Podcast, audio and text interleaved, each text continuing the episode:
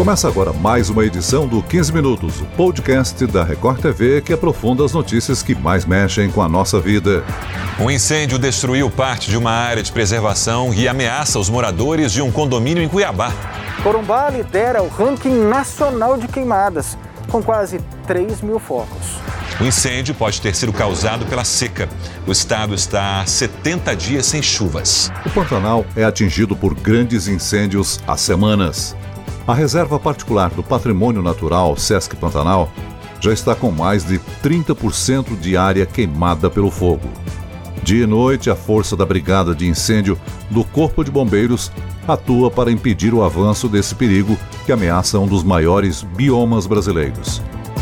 Aqui comigo está o coordenador-geral do Centro Integrado Operacional de Combate aos Incêndios, o tenente-coronel do Corpo de Bombeiros de Mato Grosso, Dércio Santos da Silva. Bem-vindo, Coronel. Obrigado, estamos à disposição para esclarecer e informar no que for preciso. Quem me acompanha nessa entrevista é a repórter Ingrid Gribel, que está no Pantanal registrando a atuação das Forças de Proteção Ambiental. Olá, Ingrid. Oi, Celso. A preocupação é muito grande de todos aqui no Pantanal, nos estados de Mato Grosso e Mato Grosso do Sul. As temperaturas estão altíssimas, em torno de 39, 40 graus. Não chove há três meses e o nível dos rios da região está muito baixo nível mais baixo em 50 anos. Pela manhã, a nossa equipe da Record TV sobrevoou o Pantanal. Que nós encontramos foram focos de incêndio e dezenas de sinais de fumaça. O que a gente percebe é que ao longo do dia o fogo se alastra. Ontem à noite, no hotel onde nós estávamos hospedados, de longe dava para ver que o fogo consumia boa parte aqui da região. Uma preocupação para a flora e também para a fauna. Muitos são os animais em risco de extinção. Coronel, como é que está sendo feito o trabalho de atuação dos bombeiros na região do Sesc Pantanal? Eu gostaria também que o senhor comentasse a importância dessa região para a fauna e a flora do Brasil.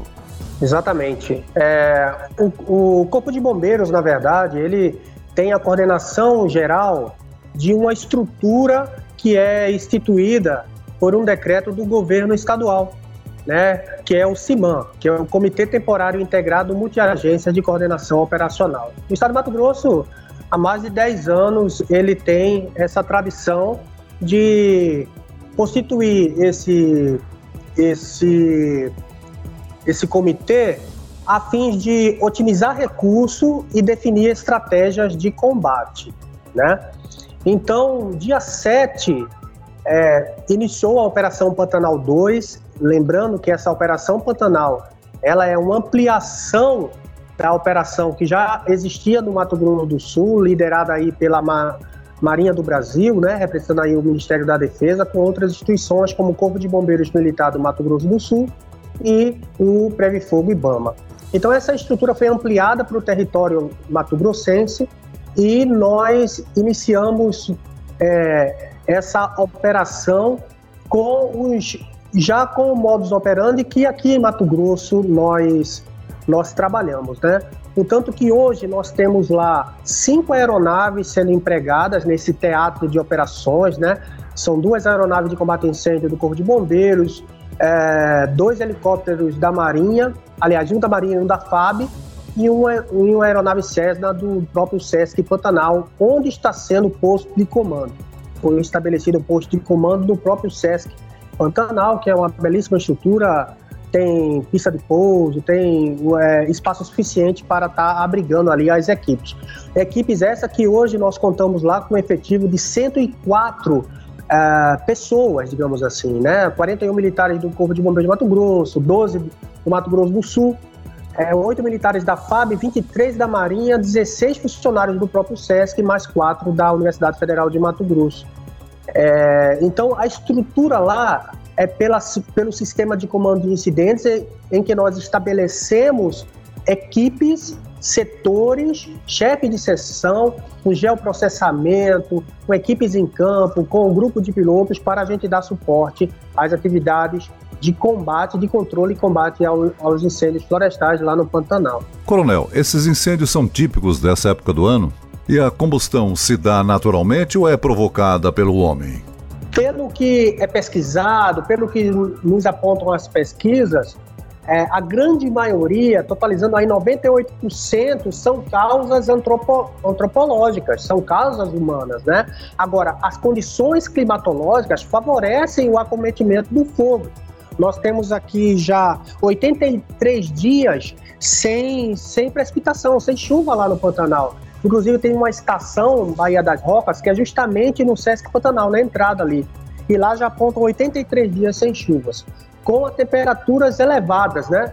Nós estamos tendo aqui na região acima de 30, até 38, até 40 graus. O ano passado tivemos 41 graus, né? Com a umidade relativa super baixa, né? A gente sabe que para ter um fogo, propiciar o fogo, né?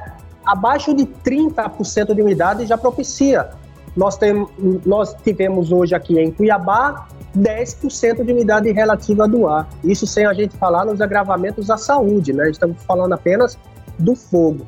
Então, se a gente tem ventos fortes, a umidade relativa do ar baixa e a temperatura elevada, essas condições são favoráveis. Só falta, só falta mesmo para o acometimento é a ação do homem, que infelizmente tem ocorrido sim aqui em nosso estado. Tenente, nós temos que lembrar que o Pantanal é muito extenso e alguns focos de incêndio, muitos deles, na verdade, acontecem no coração do cerrado. O acesso por terra é praticamente impossível. Quais são as técnicas, os métodos, a tecnologia hoje disponível para fazer com que esse fogo seja contido e não destrua tudo ao redor? É, exatamente. A estratégia de combate ela é baseada no terreno, né? Nas condições do terreno. Então, e, e, nós aqui do estado do Mato Grosso, nós temos três biomas totalmente diferentes um do outro. Nós temos a floresta, nós temos o cerrado e temos o Pantanal. O Pantanal, o último grande incêndio que teve lá foi em dois, é, já fazem 14 anos, foi 2006, né? Então, tivemos muito acúmulo de biomassa. O bioma Pantanal é considerado, apesar de ser considerado uma das maiores extensões úmidas do planeta, ele, ele requer, ele, o período de chuva dele foi altamente modificado, o, o tanto que do ano passado para cá teve uma redução de 19,6%. Então, é, outra questão muito difícil para o Pantanal justamente são os acessos, né? A, a parte terrestre é um pouco dificultada por causa disso, para o combate, né? Então a gente utiliza, na maioria das vezes, o combate indireto o que seria o combate indireto? É a confecção de aceiros com máquinas, né? Com, com, utilizando os recursos naturais, as estradas, para fazer a ancoragem desse fogo. É, nós utilizamos também a infiltração das equipes por meio dos helicópteros, porque a, as estradas lá são muito deficitárias, né? Então, e lançamos água para resfriar e para impedir, para que o fogo perca a sua força, né? Essa semana passada mesmo tivemos vento de 56 km por hora, 30 nós, né? E a gente sabe que a, a partir de 30 km por hora já é considerável é, um alimentador da chama, né? O oxigênio serve para isso, para alimentar a chama. Então, se acima de 30 é prejudicial, né? Imagine é, com 56 km por hora que foi que aconteceu é, essa semana passada. Eu vou pedir desculpas pelo barulho. Nós estamos numa área de pouso e decolagem de aeronaves do Corpo de Bombeiros e também das Forças Armadas. A informação que acaba de chegar é que a Secretaria de Administração Penitenciária aqui de Mato Grosso treinou e vai utilizar a mão de obra de presidiários em algumas frentes. Eles atuariam com bombeiros e também com militares aqui no Pantanal. De que forma esse trabalho pode ajudar? E esse é um serviço voluntário? Isso, isso é uma parceria né, do governo do estado com a Prefeitura Municipal de Poconé, que é um dos municípios mais atingidos pelo foco de calor, ele está no, no ranking estadual, né? É, no, o Corpo de Bombeiros vai treinar, aliás, já treinou, né? Já estamos treinando o, tanto os educandos quanto o, os servidores do sistema prisional. E, esses, e, e essas pessoas capacitadas, treinadas, terão uma viatura apropriada e a ideia inicial é que eles sejam é, empregados no combate aos incêndios próximos dos aglomerados urbanos, nesse caso da cidade de Poconé, né? Com certeza, nós estamos assim reduzindo o efetivo de bombeiros nesses aglomerados e aí fortalecendo ainda mais o combate local é, prioritário, digamos assim, que é justamente os bombeiros participarem desses grandes incêndios. Hoje contamos com 41 bombeiros só de Mato Grosso, mas isso pode ser ampliado. Nós temos aqui um plano emergencial, que é por meio de um plano operacional para a temporada dos incêndios florestais, denominado POTIF, que todo ano ele é implementado, e nós temos aqui é, militares para tanto para fazer a recondução dos trabalhos, ou seja, revezamento das equipes, porque é uma atividade que desgasta muito em sendo florestal, mas como ampliar a estrutura lá implantada. O que a gente vê todos os dias aqui em Mato Grosso é uma cortina espessa de fumaça. Tenente, essa fumaça, ela fica concentrada não só aqui no Pantanal, mas também é levada pelo vento para municípios vizinhos e até para a capital Cuiabá. O funcionamento do aeroporto, do principal aeroporto do estado, às vezes é prejudicado. A minha dúvida é sobre a saúde da população. Isso pode trazer prejuízos para a saúde da população? Sem sombra de dúvidas, a, a fumaça ela prejudica o trato respiratório, né? É, nós, Mato Grossense, nós convivemos com, com essa sequidão, né? Nesse período que vai de julho até outubro, né? E desse ano agravado ainda por causa da pandemia Covid.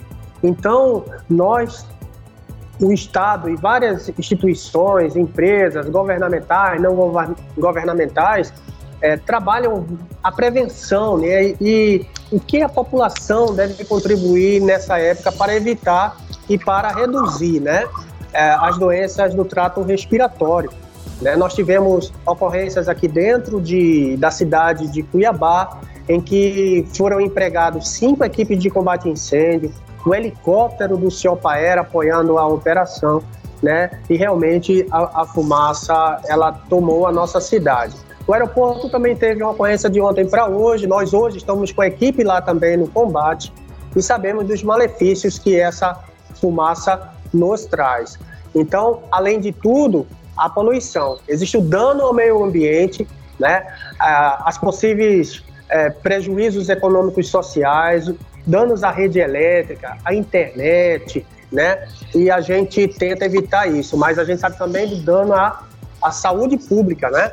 Então, nós buscamos com várias agências, isso seria interessante salientar e destacar para quem está nos ouvindo, justamente isso. É, esse centro integrado que instituído, ele comunga várias, várias agências e cada um dentro da sua competência legal e vocação, nós trabalhamos diversos temas para minimizar os danos ambientais, materiais e humanos. O senhor diria que o comitê tem equipamentos suficientes para o combate a esses focos de incêndio? Ele suficiente, sim, eu diria que sim, porque existem várias agências e várias agências elas trabalham dentro de, de cada plano orçamentário, cada plano uh, anual, né, dentro da, do seu orçamento. Então, o Corpo de Bombeiros emprega o seu efetivo, tem duas bases de combate a incêndio florestal, nós temos sete salas de situação desconcentradas para o geomonitoramento e despacho das equipes.